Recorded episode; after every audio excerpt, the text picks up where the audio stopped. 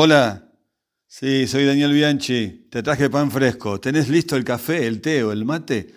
Vamos a considerar juntos una nueva pregunta de Dios. Está en el libro de Jonás, capítulos 4, versículos 4 y 9. ¿Haces bien en enojarte tanto? ¿Tanto te enojas? Dios envía a su profeta Nínive, una ciudad pagana, capital de un imperio poderoso, expansivo y violento, alejado de Dios y de la tierra de Israel. Lo envía porque Dios quiere la salvación de todos los pueblos de la tierra. Y esto ya es un anticipo del mandato misionero de ir a todas las naciones con el Evangelio. La decisión de Jonás de no ir a Nínive es seria.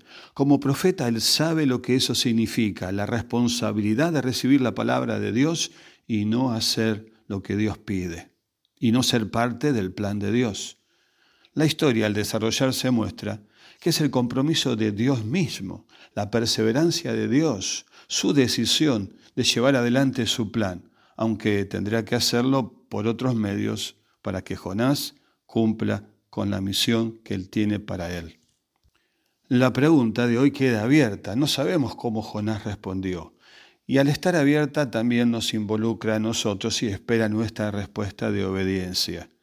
En el caso de Jonás no finaliza con la respuesta de él, sino con la pregunta que muestra el corazón de Dios por los otros. Versículo 11, capítulo 4.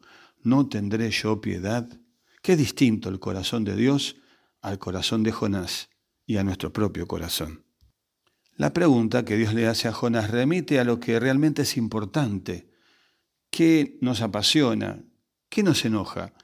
¿Qué levanta nuestro ánimo o qué nos tira por el piso? En el caso de Jonás, de la noche a la mañana crece una planta, le da sombra, frescura y alivio en el calor intenso, pero luego también en transcurso de poco tiempo se seca y pasa incomodidad y un enorme disgusto.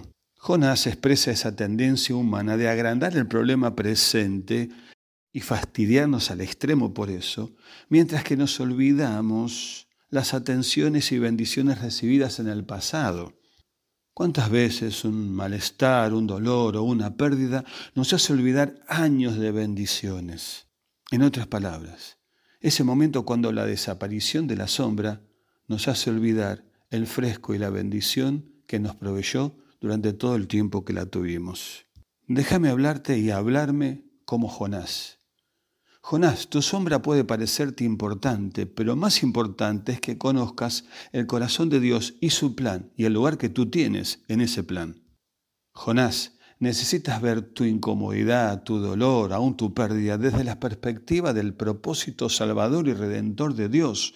Eres instrumento para la salvación de miles de personas. Jonás, no solo eres profeta para los tuyos, sino un enviado a las naciones. No solo es para que te beneficies del Evangelio, sino para que lo lleves y lo compartas con todo el mundo. Jonás, tu problema comenzó mucho antes de la planta.